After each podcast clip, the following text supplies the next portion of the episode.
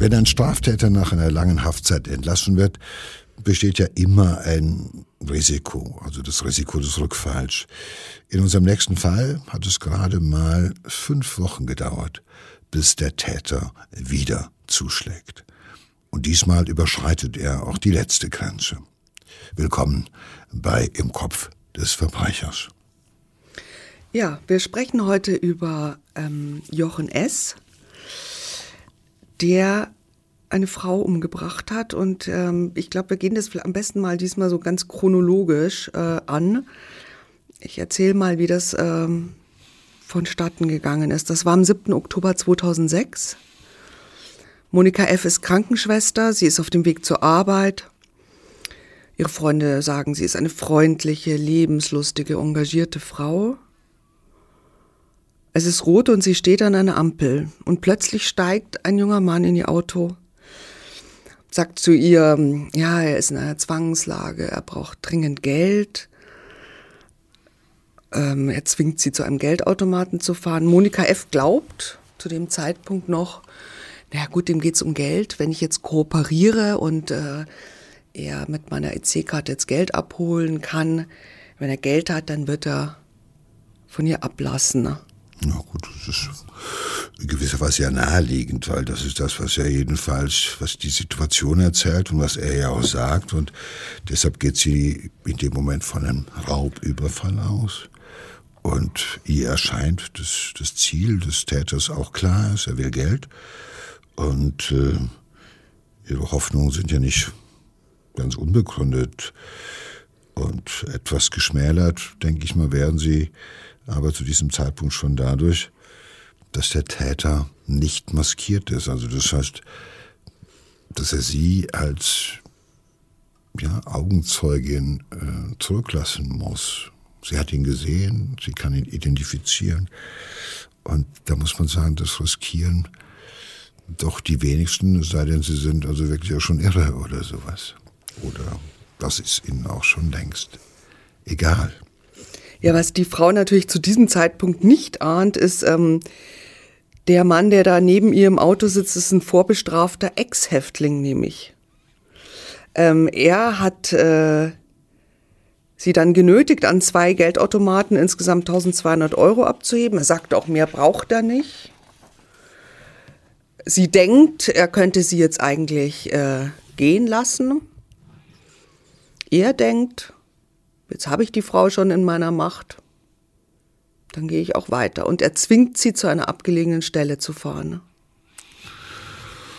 Ach gut, es ist halt eine, man muss es so sehen, es ist eine tickende Zeitbombe. Vielleicht war am Anfang wirklich der Impetus, äh, nur an Geld zu kommen, aber irgendwann hat sich zumindest äh, seine, seine Absicht verändert. Irgendwann ihm bewusst geworden, ich habe jetzt die absolute Kontrolle über diese Frau. Und in dem Moment sozusagen ist bei ihm wieder so ein alter, so ein alter Trigger, so eine alte, ja, so ein alter Trigger wieder wach geworden. Und der bisher halt einigermaßen unterdrückt äh, werden konnte von ihm. Und äh, da legt er den Schalter um. Diese Situation, ich kann fahr dahin, hol Geld, fahr mich dahin, hol nochmal Geld, du sitzt da, ich habe die Macht über diese Frau und die will ich jetzt auch zu Ende genießen. Mir reicht es nicht, dass ich ihr das Geld abgenommen habe. Und äh, ganz überraschend, glaube ich, kommt das bei diesem Typen nicht. Ich denke mir, wahrscheinlich hat er diese Tat vorweg auch schon mal im Kopf zumindest in Ansätzen wenigstens durchgespielt. Also es ist kein Zufall, dass er sich eine Frau ausgesucht hat, glaube ich, von Anfang an. Sonst hätte es ja auch ein Mann sein können, zu dem er in das Auto steigt. Nein, es musste eine Frau sein. Weil nee, aber ein Mann kann sich vielleicht auch eher wehren. Ne? Ja, Und Frauen sind dann doch leichtere Opfer. Ja, wahrscheinlich schon, aber ähm, man kann sich ja, wenn man mit einer Waffe ausgestattet ist, kann man sich ja besser auch nur vorbereiten. Ich glaube, er wusste von Anfang an, er will eine Frau und die soll schwächer sein. Und irgendwann merkt er, was ist jetzt für eine Situation? Warum soll ich die jetzt laufen lassen? Ich meine, jetzt ist sie da. Und ich habe Geld. Mein erstes Ziel ist befriedigt, aber es gibt noch ein, zwei andere Sachen, die könnte ich ja jetzt auch noch eben mal durchziehen. Ja, und das tut er auch. Ähm, er vergewaltigt die Frau brutal. Und dann irgendwie, dann eskaliert die Situation komplett. Ja, als sie zu schreien beginnt, wird ja alles dran gesetzt, dass sie aufhört. Und da ist jedes Mittel recht. Und hat er sie zum Schweigen gebracht. Hat sie erstochen. Und die Leiche danach im Wald versteckt. Das sind jedenfalls seine eigenen Aussagen später dazu gewesen. Da verschleiert er nichts und ist auch ein Stück weit glaubhaft.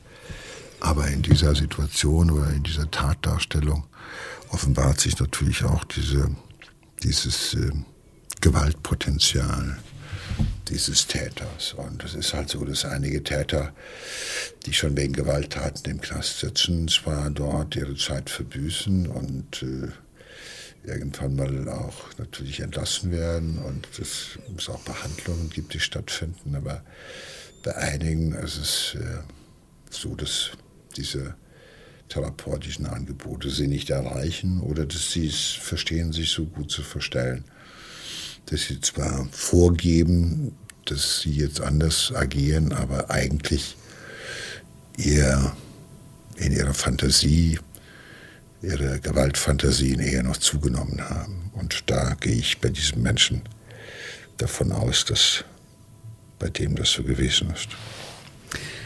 Die Leiche vergräbt er dann im Wald. Die wird ähm, einige Tage später von der Polizei gefunden. Und der Ehemann des Opfers ist ein Vollzugsbeamter in einer nahegelegenen Haftanstalt und der hat sofort einen Verdacht, nämlich einen ganz bestimmten Ex-Häftling und vorbestraften Sexualtäter, der nur wenige Wochen vor der Tat vorzeitig aus der Haft entlassen wurde. Und der Ehemann selbst hat ihn fünf Jahre lang bewacht. Da stellt sich natürlich die Frage, war es doch kein Zufallsopfer? Konnte er das wissen, dass es die Ehefrau war? Hat er sich rächen wollen an dem Schließer im Knast?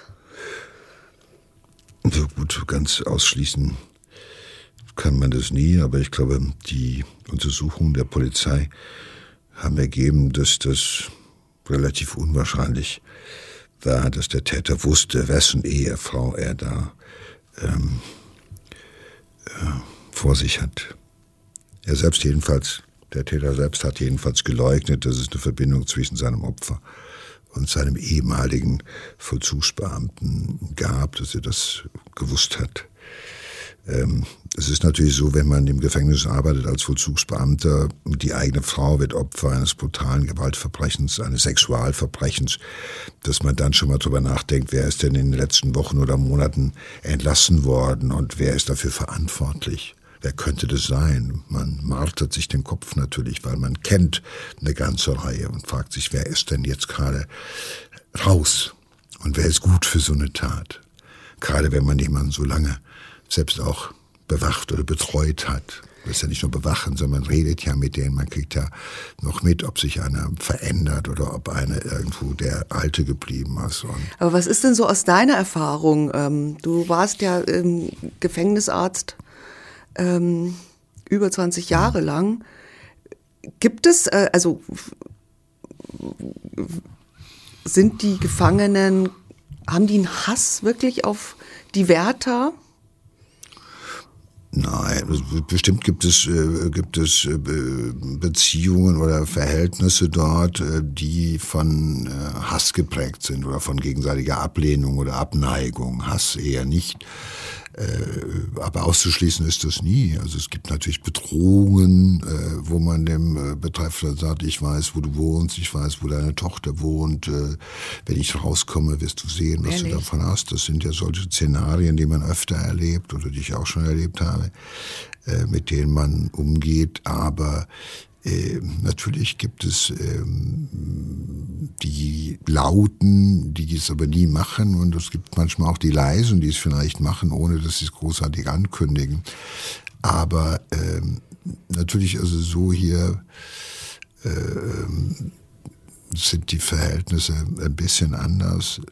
Ich glaube, das ist halt so ein klassischer Zufall. Da ist jemand zum falschen Zeitpunkt am falschen Ort, ganz einfach. Und der Rest ist äh, zwar irgendwie auffällig, aber dieser, dieser Täter gehört zu diesen ungefähr knapp acht Prozent an Insassen in Gefängnissen, die für 75 Prozent der schweren Verbrechen verantwortlich sind und von denen wir auch wissen, dass manche dafür, ich habe einige erlebt, die brauchten nur einen halben Tag nach der Entlassung, um wieder furchtbar zuzuschlagen, die nächste Vergewaltigung, den nächsten Mord zu begehen.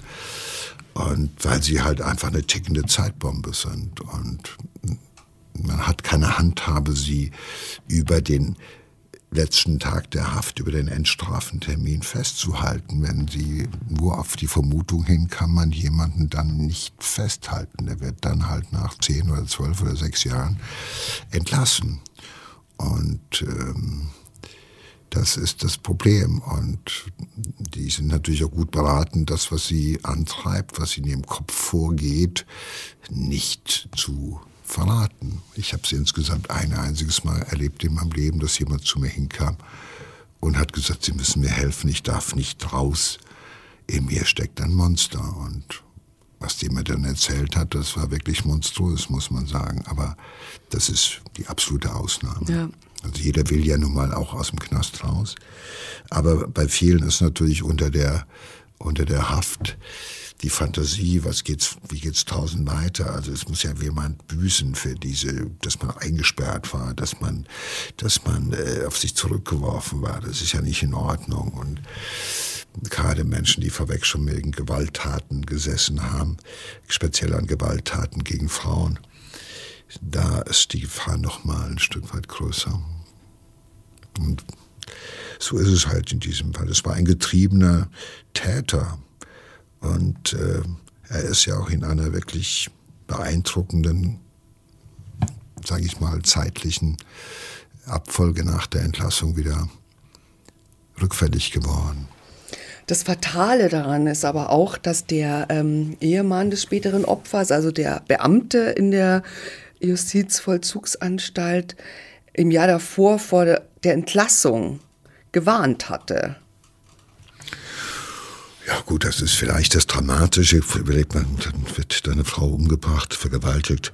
Du kennst selber auch äh, den Mörder schon etwas, sag ich mal, intimer, weil du als Beamter mit ihm täglich umgehst oder arbeitstäglich eben immer wieder begegnest, immer wieder auch Gespräche mit ihm führst, mitkriegst, wie er sich aufführt, mitkriegst, wie er äh, in seiner Zelle sich gibt, äh, wenn er da irgendwo die Nacktbilder an die Wand pitcht oder sonst was oder wie du hörst, wie er mit, bei, mit anderen Gefangenen über Frauen spricht oder sowas.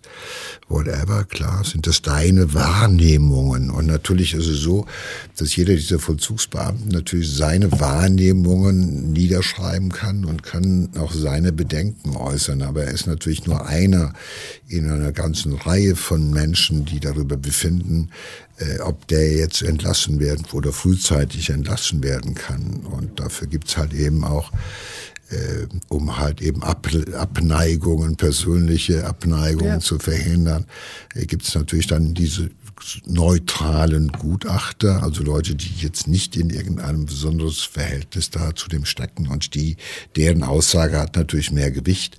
Natürlich ist es fatal, wenn man sagt, ich habe vor dem Mörder, vor der Entlassung des Mörders meiner Frau gewarnt und keiner hat auf mich gehört. Ja. Das ist natürlich ein besonderes äh, hartes Schicksal, ja, ja. weil du sagst, hey, ich habe es gewusst, ich habe es geahnt.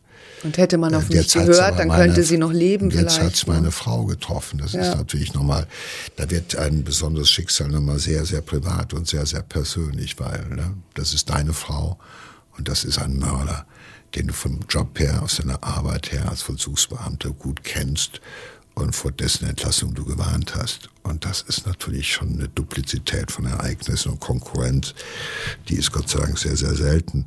Aber es zeigt auch, ähm, ja, dass äh, die Arbeit mit Verbrechern bewahrt dich nicht vor Verbrechen oder deine Menschen, die du liebst und schätzt. Ja, der Täter hatte eben auch eine, ähm, wie man so sagt, immer eine günstige Sozialprognose. Also er hatte tatsächlich ja schon eine Arbeit gefunden und eine Wohnung. Äh, Bewährungshilfe war geklärt und der Gutachter hat eben festgestellt, aus seiner Sicht, dass er nicht mehr gefährlich ist und entlassen werden kann. Na gut, das war halt alles geklärt, so wie es gemacht wird halt. Ich meine, er hatte eine Arbeitsstelle, da wird ihm geholfen bei, bei der Wohnungssuche wird ihm auch geholfen. Die Bewährungshilfe ist immer klar, also weil wenn noch jemand entlassen wird vor Endstrafe, wird er einer Bewährung, äh, unterliegt er der Bewährung, also unter einer engmaschigen Aufsicht. Äh, das ist alles normal, aber das Entscheidende ist, dass ein Externer oder ein Gutachter feststellt, dass er nicht mehr gefährlich ist, also eine günstige Prognose ausstellt. Und das ist natürlich, sage ich mal, eine Prognose auf die Zukunft. Das ist ein bisschen Hellsehen auch. Also was weiß, wissen wir, was tut der ja. im nächsten Jahr, im übernächsten Jahr, wie wird das Leben weiterlaufen. Aber ich meine, das macht wird dann anhand von Gesprächen gemacht, aber auch anhand von mittlerweile auch anhand von von äh, Täterprofilen, anhand des, wie hat er die Tat begangen, äh, ja, und wie war das Nachtatverhalten. Das sind alles wichtige Erkenntnisse, die heute jedenfalls beim, ähm, beim vernünftigen Gutachter festgestellt werden. Ich kann dir aber eines sagen, Sina, ich glaube, es gibt noch keinen Gutachter, selbst die bekanntesten und berühmtesten und fähigsten, die noch nicht mal wenigstens einmal daneben gelegen haben.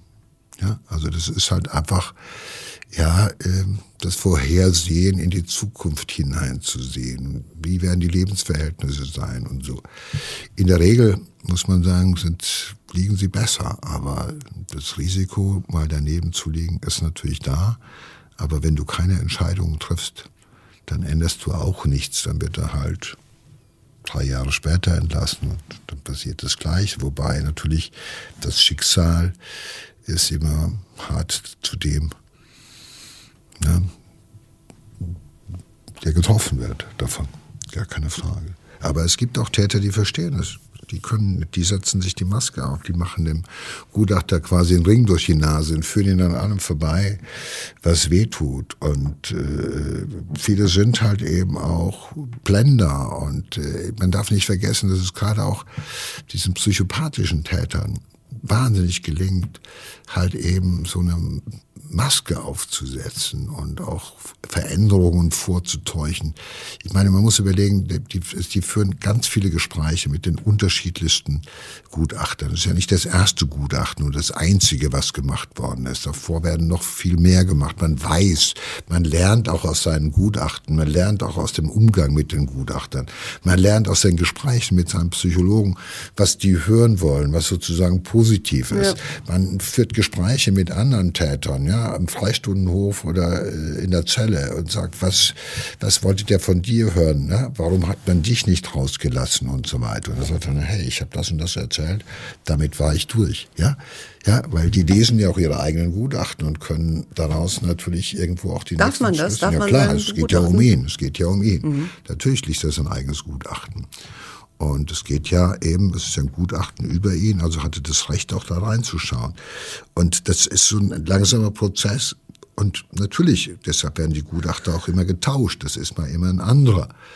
Aber trotz aller Sicherheitsvorkehrungen, die eingebaut werden, ja, um halt eben das zu verhindern, was hier passiert ist, passiert ist. Und das ist halt, sage ich mal, das Lebensrestrisiko, was wir nie ausschließen können. Naja, er saß im Gefängnis, weil er ähm, sieben Jahre zuvor eine Tat begangen hat, die also fast identisch war. Ähm, das heißt, er hat, ähm, da war er erst 29 Jahre alt, hat er eine Frau überfallen, sie zur Herausgabe ihrer Scheckkarte genötigt und sie danach ähm, brutal vergewaltigt. Und aus diesem Grund hat er auch während seiner Haftzeit vier Jahre lang an einer Therapie für Sexualtäter teilgenommen. Im Gefängnis, ähm, die Mitinsassen haben ihn, fanden ihn sehr brutal. Aber da weiß man natürlich auch immer nicht, das weißt du besser. Ne? Was, was, gut, es, ist immer das Problem, ist immer das, wenn so eine Tat passiert, wissen hinterher natürlich alle, äh, was zu berichten, was äh, alle schon immer gewusst haben und so weiter. Ich habe das mehrfach erlebt, dass auf einmal, wenn einer rückfällig geworden ist, hieß es, ja, das war doch absehbar, ich habe das immer mhm. schon gesagt. Äh, selbst die gleichen Leute, die vorweg gesagt haben, nee, der kann raus. Also, dass dann Mitgefangene nochmal so, ja, das war doch bekannt, der war doch hier auch brutal. Also ich finde immer, äh, deshalb ist es wichtig, dass alle zum richtigen Zeitpunkt das sagen, was sie hinterher vorgeben, dass sie es immer schon gesagt haben. Aber äh, weil das ist ziemlich unwahrscheinlich, wenn jemand im Knast bekannt ist für Brutalität gegen Mitgefangene, dass das aktenkundig ist, dass darüber schon mal gesprochen worden ist. Ja, dann ist es in der Welt, dann ist es nämlich auch in den Akten. Und das ist oft so, dass manche darüber kein Wort verloren haben. Entweder weil sie Angst vor dem Täter haben und sagen, das ist zu brutal. Wenn ich das sozusagen den Beamten erzähle, dann habe ich hier kein gemütliches Leben mehr. Oder sie äh, reden anschließend den Menschen nach dem Munde. Fakt ist, normalerweise wird jemand nicht ganz so leichtfertig entlassen. Und wenn man so jemanden entlässt, der schon eine, so eine Tat begangen hat, dann geht man schon davon aus, dass so vier Jahre Sexualstraftätertherapie helfen könnten. Wobei natürlich eines klar ist, es sind oftmals äh, psychopathisch schwerstgestörte Menschen.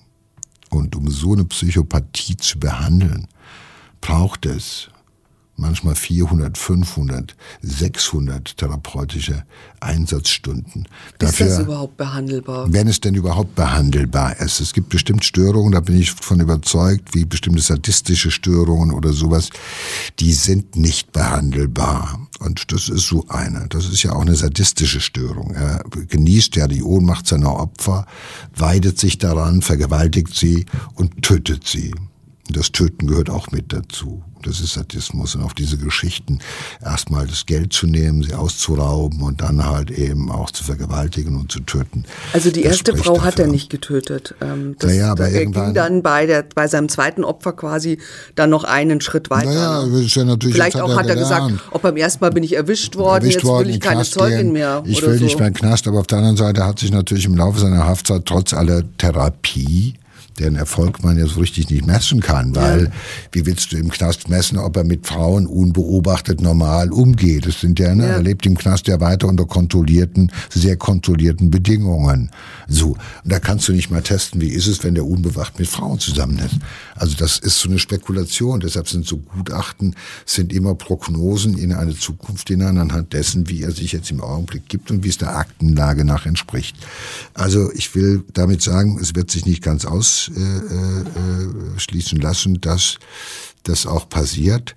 Ähm, natürlich äh, ist das ein Fall, der Vollzugsbeamte kennt den Täter und sagt, ich habe davor gewarnt, diese Idioten von Gutachter haben es mal wieder vermasselt oder sowas. Äh, ich weiß jetzt nicht, ob man dem Gutachter später dann fachliche Mängel irgendwie attestieren konnte, weil auch das ist schon passiert, dass halt eben äh, äh, äh, Angehörige von Opfern dann später gesagt haben, okay, das ist ja fahrlässig gewesen oder grob fahrlässig und dafür muss ein Gutachter sich dann auch zur Not verantworten. Der Lebenslauf des Täters ist auf den ersten Blick, würde ich sagen, so unauffällig wie der Mann selbst. Also wir wissen, dass er den Hauptschulabschluss gemacht hat, eine Schreinerlehre. Er war durchaus äh, erfolgreich im Beruf. Er hatte eine Freundin, mit der es dann wieder auseinanderging. Und die zweite Freundin aber hat er nach der Geburt des gemeinsamen Kindes geheiratet. Und die Nachbarn, die man dann befragt hat, ähm, beschreiben ihn freundlich, höflich, unscheinbar. Ein ganz normaler Mensch. Und da fragt man sich natürlich schon, was hat, was hat, was hat in diesem unauffälligen Mann so eine Explosion von Gewalt ausgelöst? Na gut, es ist nichts Ungewöhnliches, dass äh, viele Sexualstraftäter, gerade dieser, ähm, ich halte ihn für äh, Täter auch mit deutlichen sadistischen Tendenzen, dass die halt eben auch vieles tun, um im Alltag halt nicht aufzufallen, weil wenn man es merken würde oder sowas, dann käme man ihnen ja schneller drauf. Also viele können in Familienverband leben, haben Kinder, ja, und ihr Unwesen treiben sie halt ganz woanders, nämlich draußen, wenn sie unterwegs sind wenn sie nachts alleine unterwegs sind oder wenn sie halt eben diese Triebe und dieses Getriebe nicht mehr aufhalten können. Und äh, ja, es hat eine unauffällige Biografie, gar keine Frage. Äh, aber es gibt doch eine ganze Reihe von belastenden Ereignissen. Also der Vater verließ die Familie, als ähm, das Kind gerade geboren, also er gerade geboren wurde. Seine Mutter hat er selten zu Gesicht bekommen, also es fehlten ihm sozusagen erzieherische Eingriffe. Ja, die war Metzgereiverkäuferin, die hat er kaum gesehen. Der Großvater war ein launischer und äh, gewalttätiger äh, Mann. Ja, also da hat er Lernen am Beispiel, wahrscheinlich hat er also auch von dem schon mal selbst Gewalt erfahren und hat gesehen, Gewalt und launisch sein ist eine Lösung. Und die Tante war offenbar auch so ein Mannweib, passend zu dem gewalttätigen äh, äh, Onkel. Ähm, das war auch eine Frau, die oft zuschlug. Also Gewalt, eigene Gewalterfahrung, äh, Vernachlässigung und eigene Gewalterfahrung sind viel, auf in vielen Fällen bei diesen Tätern sozusagen die, der Ursprung eigenen äh, Bedürfnisses nach Gewalt, Auslebung von Gewalt, dass Gewalt sexy ist und die Verbindung auch. Viele dieser Täter, wie gesagt, wissen, wie das ist, wenn man geschlagen wird und äh, haben das nie vergessen und sie wollen nie wieder ohnmächtig sich fühlen. Sie wollen die Macht. Und das erklärt auch dieses schwierige Verhältnis, was er eigentlich äh, zu Frauen hat. Aber das entschuldigt natürlich gar nichts. Also nur weil jemand selbst äh, Gewalterfahrung hat und Vernachlässigung erfahren hat, das gelingt vielen und die anderen werden halt traurig und depressiv und manche davon werden halt selbst zu gewalttätigen, psychopathischen Tätern. Ja, und dann gibt es auch, auch noch, noch eine weitere Frau in seinem Leben, die ältere Schwester. Die wird aufs Gymnasium geschickt er, der durchaus auch intelligent ist, der bleibt auf der Hauptschule zurück. Er hat nämlich so eine Lese-Rechtschreibschwäche und auch da, ähm, die versucht der Großvater mit Schlägen zu kurieren.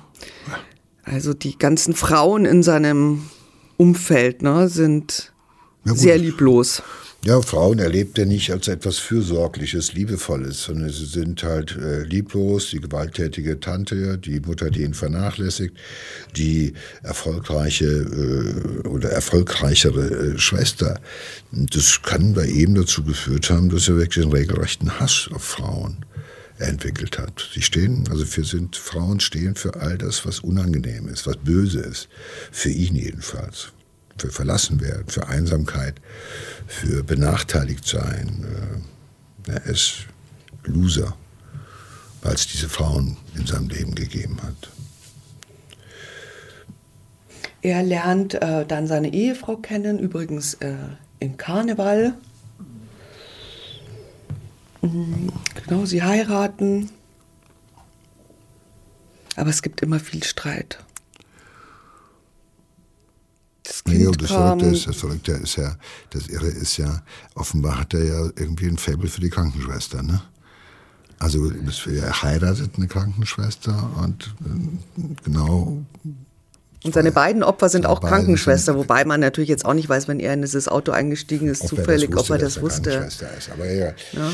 Na gut, aber Fakt ist, sie haben sich, äh, er hat sich oft ge geschritten, weil es Stress gab, das, weil er seine Zeit verplemperte äh, oder wie auch immer, nicht genug Zeit für sie hatte, ja, weil das kennt er nicht. Diese Menschen sind oft beziehungsgestört bis zum Ende ihrer Tage. Ja, das, was sie da erlebt haben, macht sie in normalen Beziehungen auch schwierig oder macht sie zu normalen Beziehungen unfähig. Dann wird sich halt gestritten, dann eskaliert das Ganze. Man trennt sich, äh, man kommt wieder zusammen und äh, aber es ist immer klar, dann schon wieder hat die gewonnen. Ja, die hat schon wieder gewonnen. Ich bin, muss, bin quasi wieder zu Kreuze gekrochen. Diese Frauen haben mich schon wieder besiegt. Schon wieder musste ich mich verstellen, mein Leben verändern, in Anführungszeichen einer Frau zuliebe, nein, weil eine Frau das von mir verlangt und sich dabei klein gefühlt. Und dann kam das Kind und es wurde geheiratet. Und da bleibt immer er der, der liefern muss. Er wird halt immer, er muss sich fügen, ja. Bleibt der Machtlose, äh, einer, der sich jedenfalls äh, von den Frauen überfordert und äh, nicht ausreichend anerkannt sieht. Ja, und diese, aus dieser Machtlosigkeit äh, kommt dann natürlich so die Wut, der Hass und der bricht sich in dem Mord, den er begeht, ähm, seine Bahn. Ähm, dieser Mord wird auch sehr schnell aufgeklärt. Also es gibt überhaupt keine, keinen Zweifel an der Täterschaft dieses Mannes.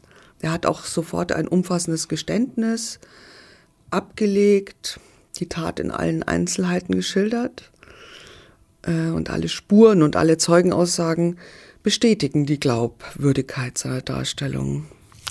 Ja gut, er hat es auch vor der, Über, vor der Überlast oder Übermacht der Beweise hat er das natürlich dann auch eingeräumt. Also es ist natürlich oft so, dass diese Täter relativ stumpf sind. Also in dem Moment, wo sie dann überführt, überführt werden, ja, ist klar, war ich, habe ich gemacht, okay. Ja, das wird dann gar nicht länger beschönigt oder sowas. Und Umgang mit der Polizei, das kennen Sie, äh, vor Fachleuten äh, sich zum Tat, zur Tatverlauf äh, zu äußern, ist auch nichts ungewöhnlich. Das sind die erfahrener äh, Sina als du und ich. Und äh, aber was ich immer noch, was wie gesagt, was wir sehen, ist ein Mensch, der innerlich zerrissen ist, der so kein normales Leben führen kann, weil er irgendwie dafür sozusagen gar nicht die Hardware hatte. Die ist nicht auf, aufgespielt worden bei ihm. Und deshalb stürzt im wahrsten Sinne jede Software, die aufgespielt wird auf dieses System, stürzt immer wieder ab. Und das sind die klassischen Abstürze. Ja, er versucht es wahrscheinlich sogar. Er versucht möglicherweise sogar, das nicht mehr zu tun. Aber er wird immer wieder eingeholt von Bildern und von uralten Gefühlen von Hass auf Frauen. Und das ist ein altes Gefühl, das kennt er seit Kindesbeinen. Und das versucht er auf der einen Seite hinzukriegen, indem er versucht, ein liebevoller, freundlicher Ehemann zu sein.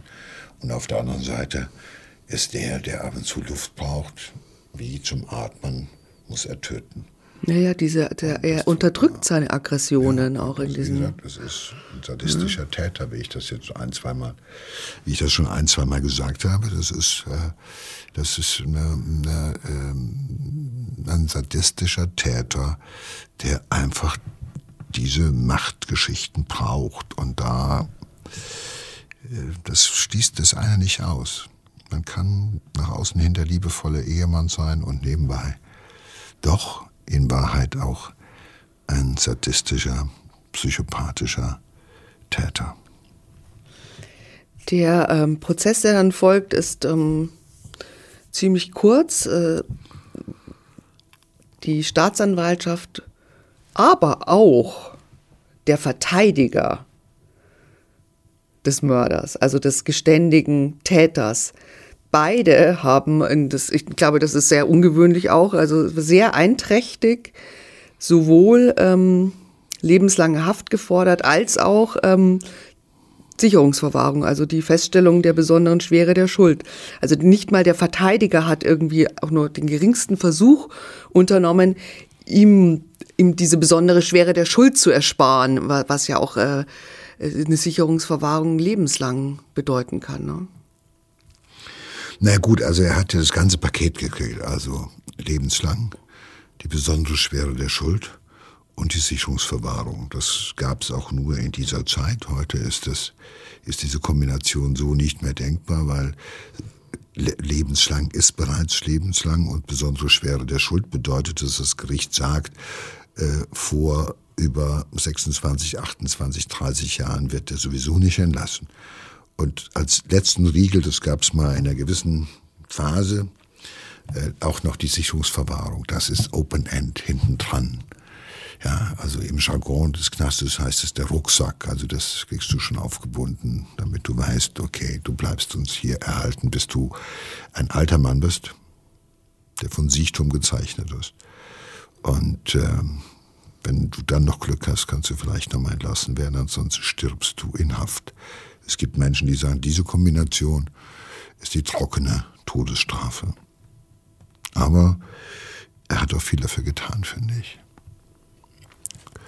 Und zu dem Verhalten des Verteidigers kann man nichts anmerken. Ich meine, pff, normalerweise sollte schon ein Verteidiger irgendwo versuchen, mildernde Umstände ins Feld zu führen oder irgendwie ein günstigeres Votum herauszuholen. Aber offenbar hat der eigene Mandant ja, ihn dabei wenig unterstützt. Also vielleicht gibt es am Ende des Tages dann doch so etwas, dass er selber halt gesehen hat, aufgrund seiner Erfahrung im Gefängnis und auch aufgrund jetzt dieser erneuten schwierigen, brutalen Tat, dass es für ihn besser ist, wenn er im Knast weiterlebt und nie wieder draußen irgendwo unterwegs sein darf. Und ich glaube, da stimme ich ihm zu. Was auch ähm, noch so eine Pointe am Ende ist, ähm, obwohl das natürlich jetzt vielleicht etwas pietätloses Wort, aber es hätte ja im Prinzip sein können, dass er wieder genau in dieses Gefängnis kommt, wo der Mann des Opfers ja auch immer noch äh, Vollzugsbeamter ist. Und damit sich aber die beiden ähm, nie, nie mehr im Gefängnis begegnen können, hat man das, hat man ihn äh, dazu verurteilt, seine Strafe in einer anderen Stadt abzusetzen. Ja, das ist ja auch naheliegend. Also ich finde, dass man, äh, äh man muss auch diese Vollzugsbeamten ersparen, dass der irgendwann mal, also irgendwie regelmäßig im, im Rahmen seines Jobs, dem Mörder und Vergewaltiger seiner Frau äh, begegnet. Also damit tut man ja in erster Linie auch, äh, in erster Linie tut man dem einen äh, Gefallen. Auf der anderen Seite Sina. Egal, wo dieser Mörder hingeht. In jedem Knast. Ja, eilt ihm der Ruf voran. Das ist ein Typ, der hat die Frau eines Kollegen gequält, vergewaltigt und ermordet. Das begleitet ihn. Egal, in welcher Haftanstalt man in Deutschland ihn verlegt. Soweit kann man ihn gar nicht wegverlegen, dass das nicht das Ich rumspricht. Und glaube mir, dafür sorgen auch heute noch Menschen, dass das jeden Tag irgendwo ihm vorauseilt. Man muss schon überlegen, was man macht. Und manchmal hat man doppeltes Pech.